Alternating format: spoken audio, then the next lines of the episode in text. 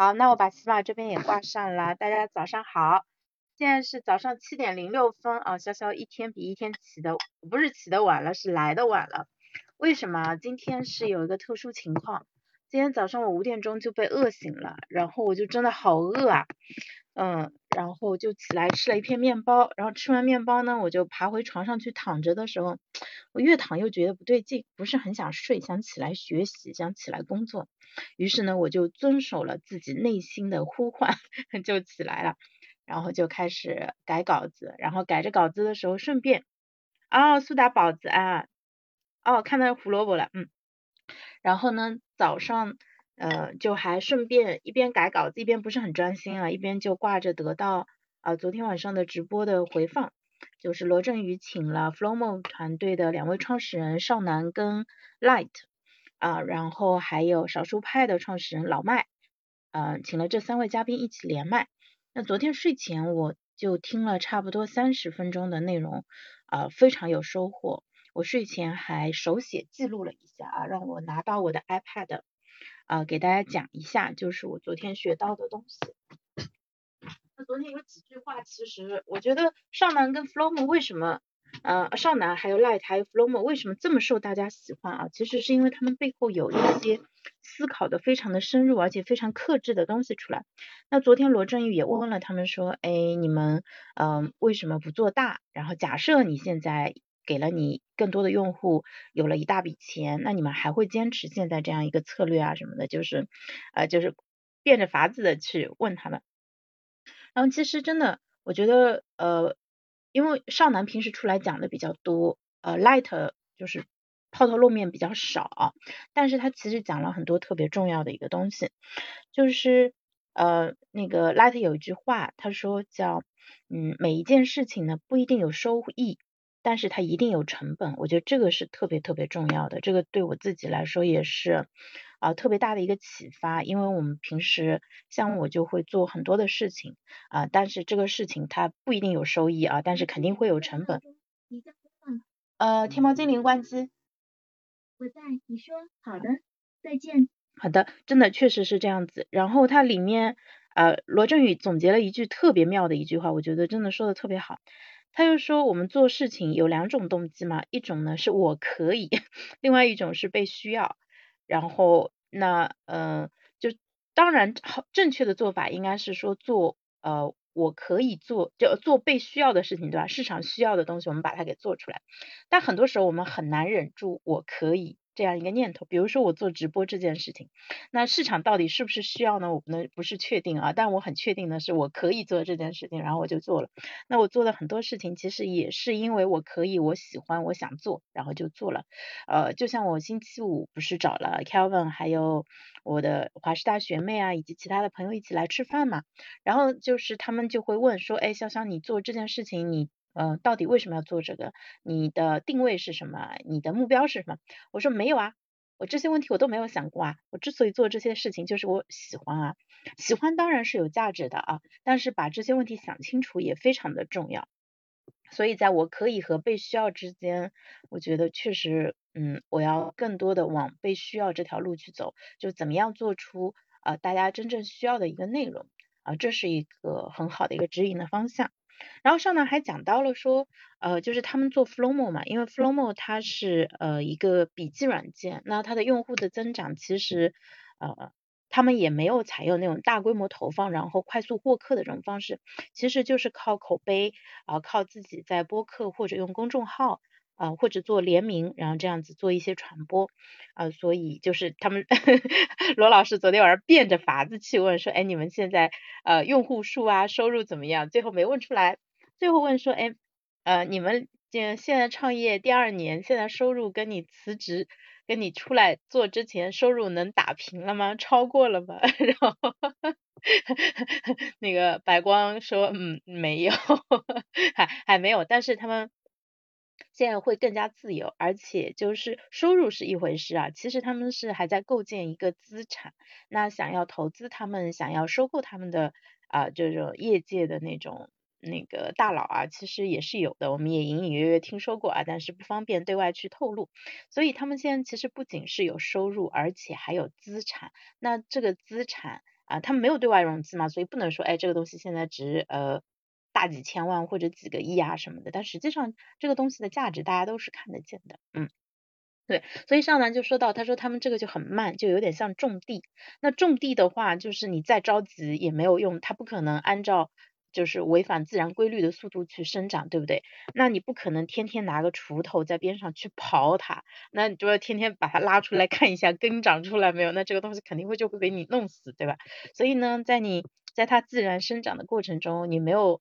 就你你又很想做事情，但又不能对他下手的时候，你就可以去边上种点别的东西。所以他们呃后面做了新的产品，像小报童啊，现在是有两个产品嘛，Flowmo 跟小报童是两个最主要的东西。然后尚南自己还其实还有写一个大概已经有五六年历史的。呃，专栏付费专栏叫产品沉思录，然后上呢最近还在写一本知识管理的书籍，嗯，对，所以就是这是他们在做的一个事情。所以昨天睡前我听到的这三个重要的一个点，第一个就是任何事情不一定有收益，但是它一定有成本。我觉得这个。对我来说是一个极大的一个提醒嘛，我觉得是个特别好的一个提醒，一定要牢牢的记住这句话啊。因为白光是在上海，我准备问一下他，我因为我之前加过他微信嘛，问一下他，白光老师有没有机会出来吃个饭啊，当面接受一下他的教诲。因为他们两个人其实都是产品经理的角色，尚南是偏前端和设计的啊，然后啊白光是能。写代码的会懂技术的产品经理，所以他们两个人都是产品经理。他们两个人交流很多，而且在团队里面，很多时候白光是更加负责踩刹车的那个人，他会更加的克制。然后他们两个思考问题都非常有趣，大家可以在得到里面去，呃，谢谢池翔老师，还有那个谁给我鼓的掌，谢谢。然后，嗯，就是大家可以去得到里面。找到昨天的那一期回放，他们差不多聊了两个小时不到的内容，呃，我觉得聊的非常有价值。然后，呃，另外一个就是就是那个少南说的种地嘛，就是你不要因为自己着急就会做很多事情。其实我们在育儿这件事情上也是这样子，大家可能听说过育儿这个领域有一个书很受欢迎，叫《园丁与木匠》，哎，它里面其实就讲到了说。呃，育儿其实就像是一个养花的一个过程，它不是木匠，它不是说你拿到一块木头，你把它这边削掉一点，那边削掉一点，变成呃就是你想要的这个样子。它其实更多的是一个静待花开的一个过程，这个过程你是急不来的，呃，所以就当你真的很着急，你又你你你又闲的没事做，你就很想做点什么事情的时候，其实你可以去旁边再开一块新的地出来去做一些东西了，嗯。然后罗老师总结出来的做事的动机，我可以和被需要这两个也是对我就印象特别深刻。那今天早上我一边开着电脑在改改稿子，然后另外一边呃又挂着继续听的时候，呃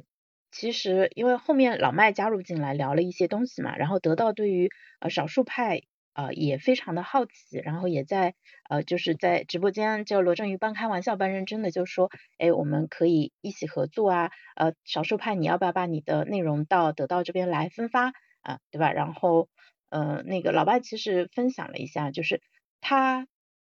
做的少数派社区其实是一个历史非常非常悠久的一个社区，它可以说是跨越了古典互联网到现在移动互联网，就是是个穿越了好几个周期的一个平台。然后现在少数派在江湖中的地位呢，呃，一方面它是呃像我或者我我群里的很多朋友，他们都是这种技术爱好者或者发烧友，或者说简单来说就是爱买的那些人，很很喜欢买东西，喜欢尝试新东西的人，大家会在把少数派。作为一个非常重要的一个信息来源，啊，少数派上面，呃，就是很多推荐的一个新东西，大家都会去尝试，不管是软件还是硬件，对吧？像每年像苹果啊这种发新品的时候，少数派也会就专门的去做跟进。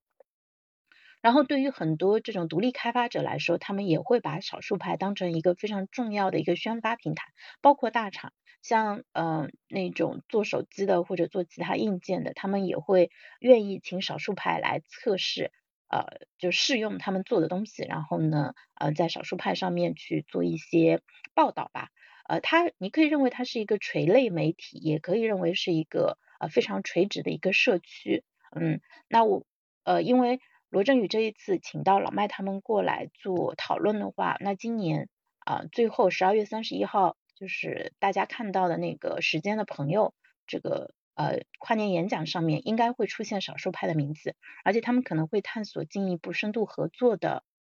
呃可能性，就所以真的将来少数派的课程。可以在得到上面去看到，呃，少数派的那个定价真的非常非常的良心，呃，就是他一个很好的课程可能就卖个六七十块钱，这个跟直男的，就是跟，因为他的社区里面应该是男性比重是特别高的，然后这就呼应到了，呃，大家就是上次我听直播的时候听倪叔讲到的说，呃，为什么这种头部财经大 V 他们。带货啊，什么是赚不到钱的？因为男性粉丝占比实在太高了，男性粉丝就是 很难转化成有效的一个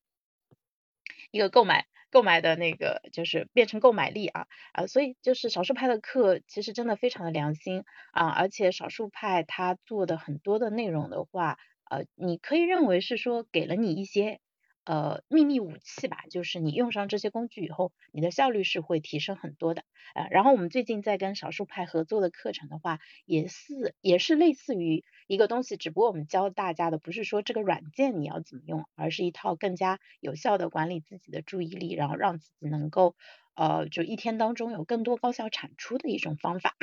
大家可以期待一下，我们双十二应该会上线啊！我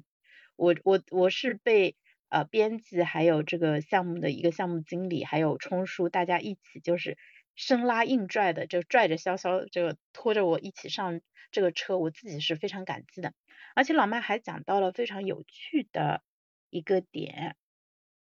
啊，那个老麦讲到了一个非常有趣的一个点，其实，嗯，他说他前一段时间去杭州给小学生讲课，然后我当时就有点奇怪，我心想，老麦人在深圳。嗯，然后是做的是垂类媒体去给小学生讲课，那中间是有什么样的机缘啊？是谁邀请他去做这样一件事情的？然后他里面他就后面讲到了，他说阿里好像最近在做一个事情，就是要帮杭州这边的小学的这个计算机教室，把他们原来的那个老的那些电脑全部都换掉，换成叫云电脑，那可能是跟阿里云啊什么这种。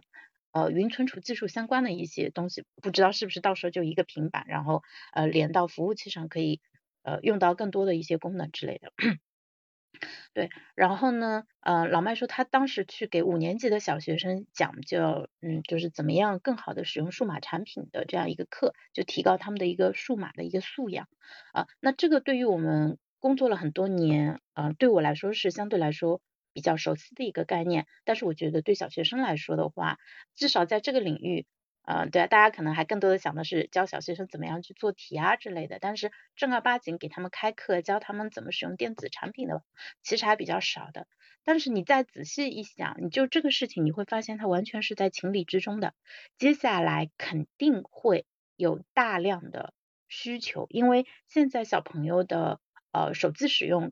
明显是出了。呃，比较严重的问题的，就是大人包括学校，其实都是非常担心的。所以呢，提升小朋友的那个数码素养就变得特别的重要了。那我觉得老麦做这件事情是非常非常有价值的，而且他很快会在全国呃形成一个更大的一个影响力啊。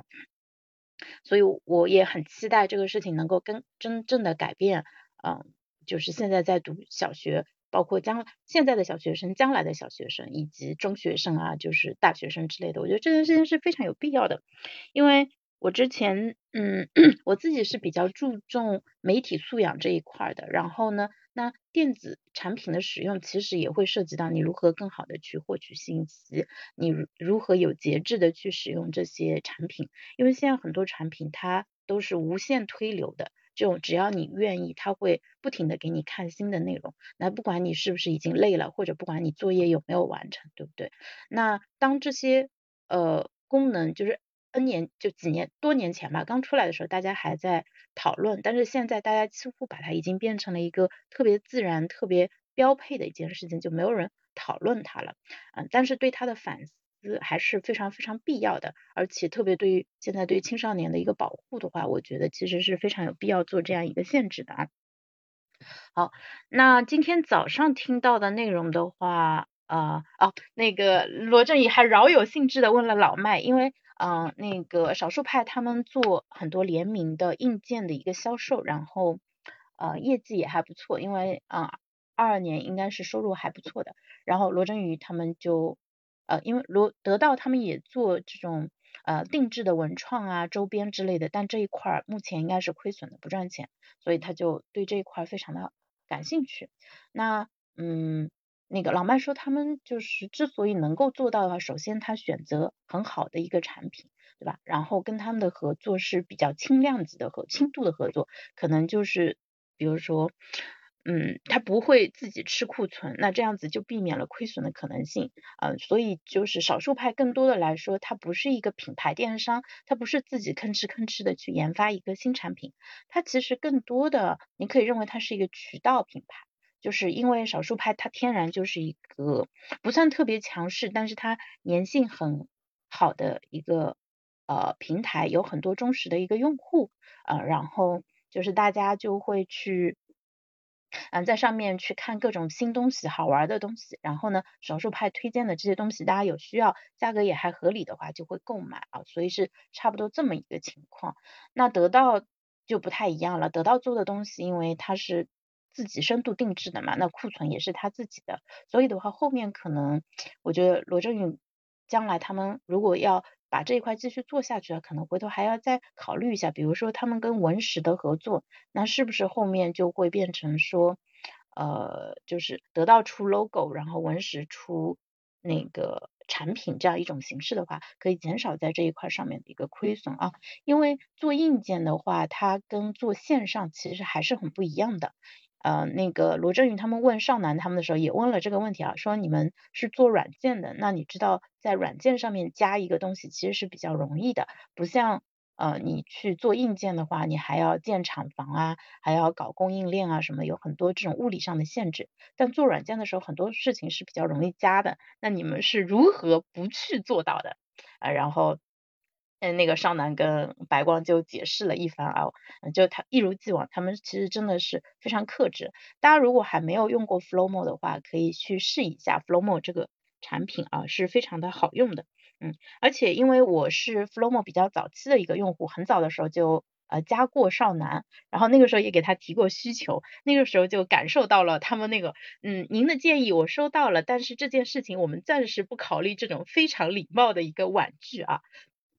对他们呃在做功能的时候是非常克制的，而且就是就像他们自己说的，他们可能同时收集到的会有很多的需求，那这些需求他到底要不要做，哪些先做，其实是需要根据呃这些需求的性质，然后以及他们的优先级以及团队能够使用的资源，然后共同调配的，因为他们本来一共也就才两个人，就是。呃，少南跟白光两个人全职在做这件事情，然后今年说终于扩招了，他们的人员增加了百分之五十，从两个人变成了三个人，啊，特别特别有趣，嗯，好，那今天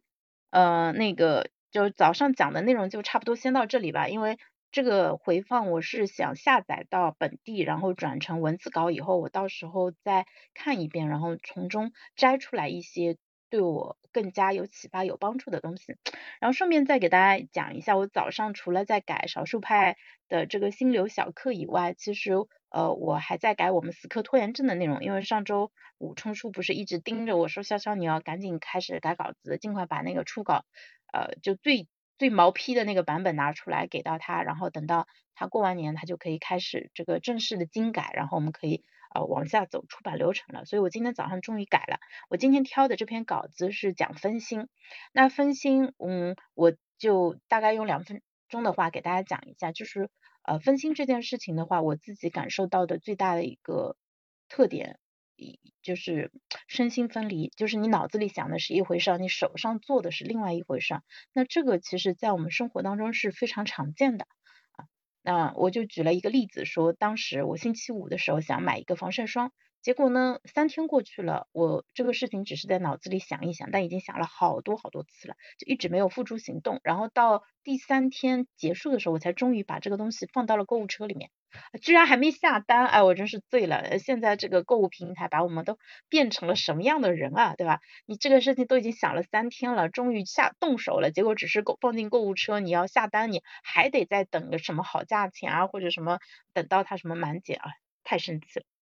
对这个对人的影响其实特别的大，然后为什么一个事情它你反复去想，但是一直不去做呢？其实有一些无形的阻碍，对吧？比如说，呃，我当时正在做其他的事情，呃，那这个事情出现的不是时候。另外一个就是说，哎呀，嗯，好像也不是那么需要啊什么的，就可能又自己会把自己这个想法给否掉。另外还有一个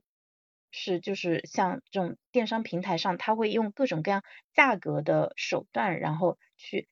控制你的行为，因为我们在这么多年买东西下来，其实现在养成了对价价格极其敏感。假设他告诉你今天晚上他会便宜二十块钱，